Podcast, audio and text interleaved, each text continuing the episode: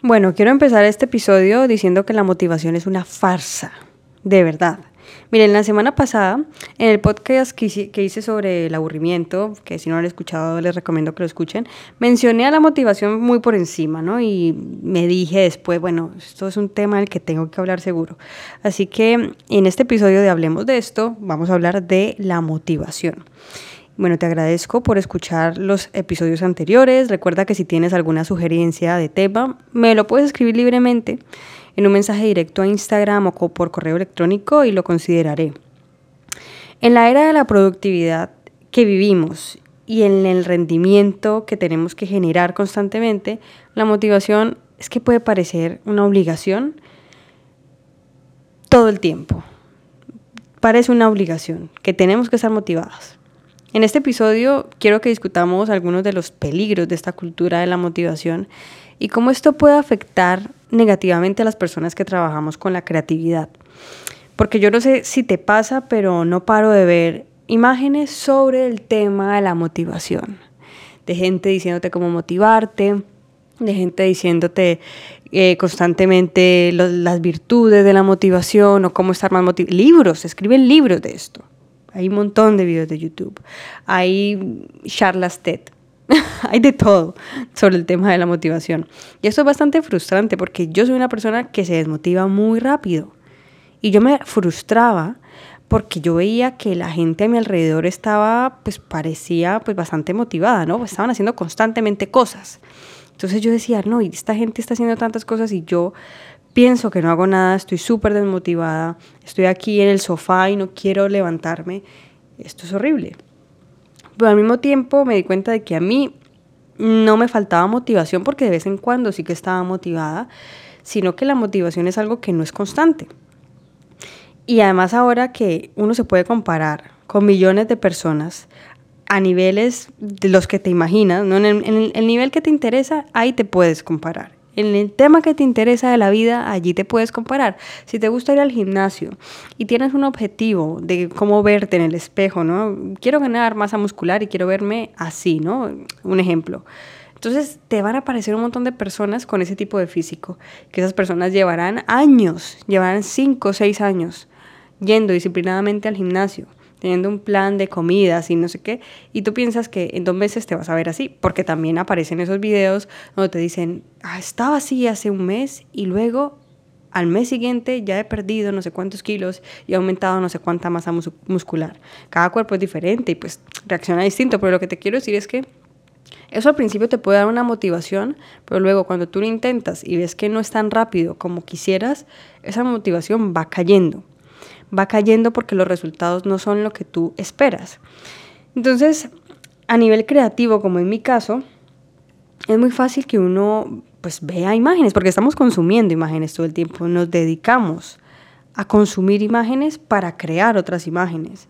Entonces, uno está viendo todo el rato artistas, de todos los estilos, no me refiero solamente como artistas visuales o artistas gráficos, sino que estamos viendo artistas musicales, artistas del cine, del teatro, de la danza, estamos viendo artistas todo el rato que hacen muchas cosas todo el tiempo y uno se pregunta, ¿cómo rayos ha hecho esto? ¿Qué estilo? ¿Cómo encontró este estilo?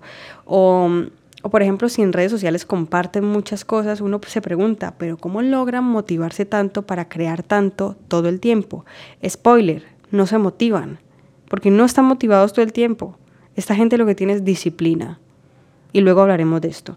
Miren, si, Walter Benjamin hablaba de la desvirtuación de la obra de arte en, su ensayo este de, de la obra de arte en la época de la reproductibilidad técnica, donde pues él hacía como esta comparación de que la obra de arte supuestamente tiene un aura y es única y es original y no sé qué, y pues que el cine era como que desvirtuaba eso. Yo no me quiero imaginar el señor Benjamin si viera lo que pasa ahora, en el que tenemos cada persona un dispositivo en la mano donde podemos ver la Mona Lisa desde el móvil, donde podemos ver los girasoles de Van Gogh, donde podemos leer libros en, en, internet, o donde, por ejemplo, le, le hacen tantos montajes a muchas obras de arte se enloquecería. Ya no vivimos en la época de la reproductibilidad técnica, sino en la reproductibilidad digital. Y Y eso me lleva a hacerme como varias preguntas, ¿no? Como si ahora vemos tantas imágenes en tan corto tiempo y vemos videos en masa, ¿alguno de ellos realmente tiene alma? ¿Algo de lo que vemos en este consumo rápido tiene alma? Porque toda esta gente que crea, y yo me incluyo, lo hace desde, desde la motivación, desde que es algo que nos gusta hacer, y es algo que nos toma mucho tiempo, pero es algo que se consume. Se consume como si fuera, sí, comida rápida. Porque muy poca gente vuelve a ver un video, muy poca gente vuelve a ver una imagen. Entonces esa motivación es como que se queda allí, se desvanece. Y por eso muchas personas se desmotivan mucho más rápido. Yo creo que hace 15 años no, hace 20 años nos desmotivábamos por cosas distintas. Bueno, yo no puedo decir de mí porque yo era niña, entonces no, estas cosas no me importaban, pero la gente adulta se tendría que desmotivar por otras razones. Pero bueno, a ver, yo empecé a hacer viñetas hace seis años y hacía una para cada día. Y yo te voy a contar por qué empecé. Yo empecé con la motivación de que quería, eh, tenía muchas ideas en mi cabeza estaba terminando la universidad y no estaba muy contenta con la carrera. Entonces dije, bueno, yo quiero hacer algo que me, me estimule la creatividad y esto es lo que me sale a hacer. Entonces hacía mis dibujos, hacía las viñetas en esa época y tenía tanta motivación que te juro que yo hacía 30 viñetas en una semana para todo el mes. Hacía muchísimas. Escribía en un día 30 ideas para el mes. Entonces, si en una semana ya tenía todo lo de un mes, a la semana siguiente hacía lo del siguiente mes. Y tenía un nivel de producción increíble. Y todo lo hacía a mano. Entonces era como que no podía parar de hacerlo, estaba supremamente motivada. Y también me motivaban mis emociones, porque yo estaba reflejando muchas emociones que tenía de, rabia o sí, o de malestar, y eso yo lo estaba exponiendo. Y además yo estudié artes, y cuando estudias artes, normalmente te venden esa imagen del artista atormentado, que es como lo más deseable, ¿no? Un artista que está triste y que le va mal en la vida, seguramente su producción artística va a ser genial. Y yo pensaba, fue puta, yo no quiero que mi vida sea horrible, pero quiero hacer buen arte. Y era, yo creo que es algo que muchas personas que han estudiado artes lo han pensado. Y esto viene de un estereotipo, de un arquetipo artista del siglo XIX, no sé, es verdad, revolución, revolución industrial pasaban muchas cosas, los niños trabajaban en esa época como una norma y es como que cada, cada cosa, cada caso se tiene que ver desde su contexto. Y mm, yo empecé a hacer estas viñetas, no me daba ningún, ninguna pereza dibujar, pero me di cuenta en un momento de que yo estaba dependiendo de mis emociones mucho para hacer mi trabajo. Y es verdad que los artistas de cualquier rama trabajan con las emociones. Una persona que escribe canciones trabaja con emociones, una persona que actúa, lo mismo. Pero llega un punto en el que uno no se puede dejar dominar por esas emociones. Y, y a ver, si estamos tristes, está bien y está muy bien hacer producción artística sobre esa tristeza, pero no podemos romantizar tanto el, en estos días veía un TikTok donde decían que la palabra romantizar es algo que se usa mucho en los podcasts y acabo de decirla, por favor, me acabo de inaugurar como persona de podcast. Y bueno, no todo el mundo tiene un periodo azul como Picasso, que es como, wow, el periodo azul. No, no pasa nada. Porque pienso que la verdad, pensar en esta concepción del, artista atormentado como algo ideal es, es, algo, una idea muy romántica que ya hay que desechar porque ya ha pasado mucho tiempo y, y las condiciones de este mundo han cambiado. De hecho, hay una dibujante de New Yorker que se llama Liana Fink y ella hace dibujos diarios y son bastante conceptuales, son cartoons. Y no está buscando nunca ni que sean realistas, ni bellos, ni nada. ella lo que le interesa es escupir ideas. Incluso su trazo, si ustedes lo ven, si la buscan en Instagram, es súper descuidado. Y seguramente es a propósito, porque ella dibujará inmediatamente, se le ocurre una idea. Ella, yo siento que escribe las cosas, inmediatamente las va dibujando, le hace una foto y la sube, porque siento que lo que constantemente está haciendo es mostrar el ruido que hay en su cabeza. Me gusta mucho su trabajo. Sus ideas realmente tienen muy, muy, buenas, muy buenos cartoons con las ideas que hace. Y la semana pasada compartí una viñeta en Instagram en la que hacía una comparación de cómo ha ido cambiando el concepto del artista. Este artista que decía que el artista 1.0 es al que Dios le dio un don, ¿no? Esto de que un artista es alguien que tiene un don divino de crear cosas. Luego está el artista 2.0, que es el artista del que estaba hablando ahora, ese artista atormentado, que solamente usa su tristeza y su dolor para poder crear. Es un artista maldito, ¿no? Y luego está el artista 3.0, que es el artista entrepreneur, emprendedor, el artista empresario. Y me dio mucha risa porque es literal, es verdad, es el artista que es un todero, que además de supuestamente hacer su obra, tiene que ser su propio community manager y tiene que tomar y tiene que hacer su contenido, es decir, grabarse, editar sus videos, editar su no sé qué, su proceso. Es como mucho más trabajo desde antes. No solamente tienes que pensar y sentir y ver qué creas, sino que hay muchas cosas adicionales, obviamente sin hablar de la parte financiera, sin hablar de la parte de buscarte trabajos, en agencias o en lo que sea. Entonces es como mucho trabajo adicional. Me encantó esta, esta comparación. Ahora la gente que se dedica a pintar, a ilustrar animal o al cine, pues normalmente son personas solitarias que tienen profesiones solitarias, porque ser artista es una profesión solitaria porque necesitas estar normalmente sola para hacer las cosas. Bueno, en mi caso yo necesito estar sola para poder pensar con claridad. Y ahora lo que se pide normalmente es que se produzca en masa. Y yo siento que se sacrifica mucho por esta idea del artista emprendedor la calidad. Se sacrifica la parte creativa muchas veces, el mantenerse fiel a uno mismo y el estar constantemente pensando en, publicar en redes sociales o ser visto, es algo que sí que nos, no, no, no nos deja estar en el lado del artista completamente.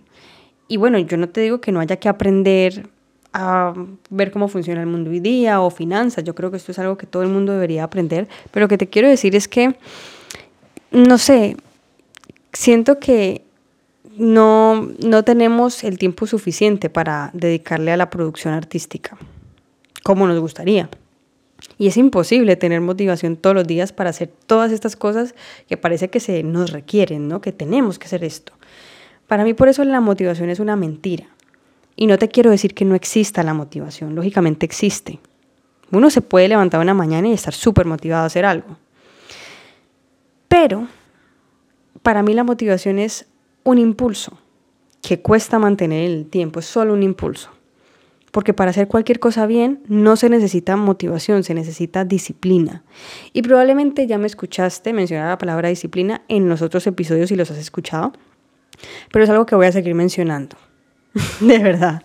Porque te quiero hacer Inception y quiero que entiendas que nadie tiene motivación todo el tiempo para hacer cosas.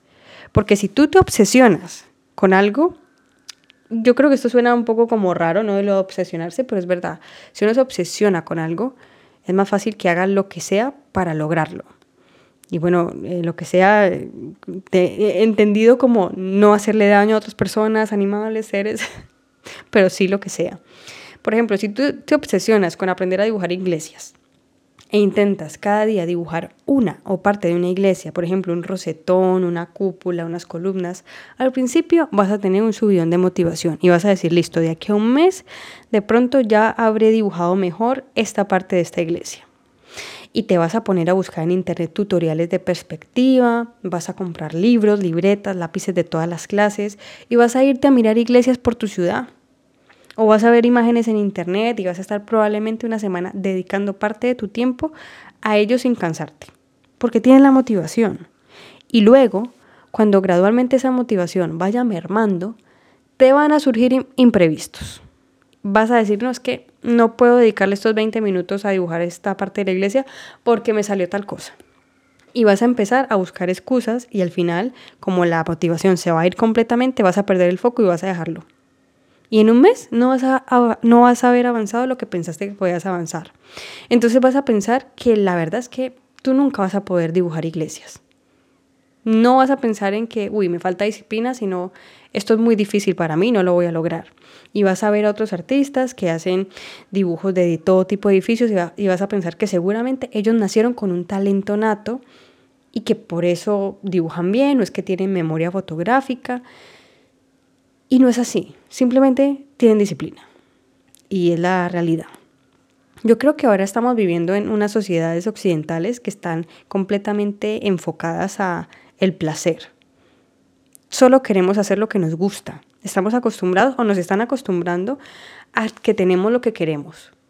Si tengo hambre y puedo pagarlo, me compro algo a domicilio.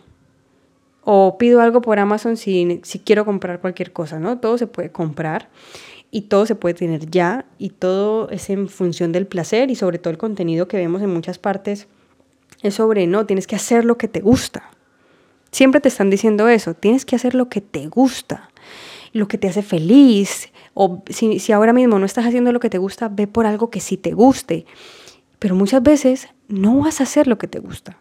Incluso, incluso, muchas veces hay que hacer lo que a uno no le gusta dentro de lo que uno, dentro de lo que uno le gusta. No sé si me explico. Por ejemplo, a mí me gusta dibujar y me gusta hablar y me gusta escribir guiones y me gustan hacer estas cosas, ¿no? Que son como muy creativas. Pero yo odio editar. Entonces, por ejemplo, este podcast, después algunas partes donde tal vez esté mm, dejando muchos espacios, voy a tener que cortarlo, voy a tener que volverlo a escuchar, voy a tener que subirlo a las plataformas y a mí eso me da una jartera horrible. O por ejemplo, cuando hago videos para YouTube, que si no has visto mi canal en YouTube, está como Dariela Martí y hago videos sobre creatividad también. Y tengo algunos videos sobre, sobre arte y cultura pop y esos temas que, que siempre me han gustado. Bueno, aquí después de este anuncio publicitario, te digo que hacer videos me gusta cuando creo el guion y cuando me grabo, pero odio editar. Pero lo tengo que hacer porque hace parte de lo que me gusta, aunque no me guste hacer eso específicamente. Me gusta hacer viñetas, me encanta, pero no me gusta pasar mucho tiempo en redes sociales. Y no digo que tenga que pasar mucho tiempo, pero muchas veces termino pasando tiempo porque me gusta responder a los comentarios, me gusta interactuar con mi comunidad y eso a veces me quita tiempo, pero tengo que hacerlo no digo que no me guste compartir con mi, con mi comunidad, sino pasar mucho tiempo en redes sociales porque eso le quita a veces mucho tiempo a uno. Porque uno está haciendo una cosa y luego termina en otra, y si empezaste respondiendo un, un comentario, terminaste en el perfil de una persona. Y es como, ¿cómo llegué aquí y cómo ha pasado una hora sin que yo me haya dado cuenta? Entonces, hay cosas que a uno no le gustan, pero uno las hace dentro de lo que le gusta. Entonces, si te gusta cocinar y lo tuyo es eso, y te gustaría, por ejemplo, enseñar a otras personas a cocinar, pues seguramente no vas a estar todo el tiempo enseñando a personas a cocinar, sino que te va a tocar atravesar momentos donde para poder lograr ese objetivo o mantenerlo en el tiempo, vas a tener que hacer cosas que no te gusten. Y siento que, está, que esto tiene mucho que ver con, con esta cultura de la motivación en la que todo, no sé, todo está basado como en lo empresarial y todas las personas no somos personas, sino que somos marcas personales. Yo no sé ustedes qué opinan de eso. La marca personal es un concepto que a mí me llama mucho la atención porque siento que todo deseo de crear tiene que estar pensado para ser monetizado. Todo deseo de crear. Y no te quiero decir tu deseo por tener una empresa o tu deseo por tener un restaurante. O sea, si tienes una idea empresarial, go for it. O sea, es tu empresa, es lo que sea, pero cualquier deseo creativo ya está pensado para que en algún momento se convierta en parte de tu marca personal. Eso, eso lo noto mucho. Por ejemplo, te gusta bailar, pero quieres aprender a bailar un ritmo en especial. Entonces te metes a clases de baile porque te gusta y porque quieres mejorar. Pero eso se, se hacen que se convierta en otra cosa, que no se convierta en lo que debería ser, como hago clases de baile porque me gusta mover el cuerpo y es bueno y me siento bien, sino hago clases de baile y espero destacar, porque si destaco, entonces voy a poder esto convertirlo en parte de mi marca personal, esta parte de mi personalidad, lo que voy a explotar comercialmente y luego, pues sí, voy a poder tratar de monetizar este, esta habilidad que estoy aprendiendo. Es muy fuerte, es que es muy fuerte. Y sobre todo que si antes muchas personas igual no hacían cosas porque les daba miedo hacerlas mal, ahora siento que es más la cantidad de gente que no hace cosas que les gustaría hacer porque sienten que es demasiado eh, normal lo que van a hacer o no va a ser muy bueno y si no son perfectos o perfectas en lo que hacen, pues ¿para qué intentarlo? O sea, ¿para qué intentarlo? Muchas, muchas personas no intentan cosas nuevas porque piensan esto. Y yo digo que las ideas que surgen desde la curiosidad o desde el deseo de aprender cosas nuevas solo por aprender, siento que si esas ideas que surgen en un principio sin pensar en el tema del dinero, solo en el mero placer de hacerlas, más allá de lo, de monetario, cosas que tú harías, te paguen o no te paguen, son las ideas que creo que son más fáciles de llevar a cabo y de sostener en el tiempo. Porque es fácil, es mucho más fácil que haya constancia. Mira, hay un chico este que es como el youtuber ahora más famoso del mundo. Es verdad que él, desde un principio, él quería em, llegar muy lejos, ¿no? Él tenía eso de ese pensamiento de quiero tener muchos suscriptores y poder ser un youtuber, ¿no? Como mucha gente que tiene ese pensamiento. Pero a él le gustaba hacer videos, de verdad era lo que más disfrutaba hacer. O sea, me he visto muchos videos sobre él contando estas cosas y su mamá contando estas cosas. Cuando él era adolescente le gustaba mucho hacer videos y editar los videos y por eso lo hacía y hacía muchos videos sin problema. No, le, no era un, un, trabajo horrible para él editar o, o grabarse porque lo disfrutaba. Luego vio que podía tener ideas de cosas que no se estaban implementando y que podían funcionar, y pues ya la cosa lo llevó a otros lugares. Pero es el hacer por hacer, el hacer por gusto. Yo pienso que eso es lo que más se puede mantener en el tiempo y lo que se puede combinar con la disciplina.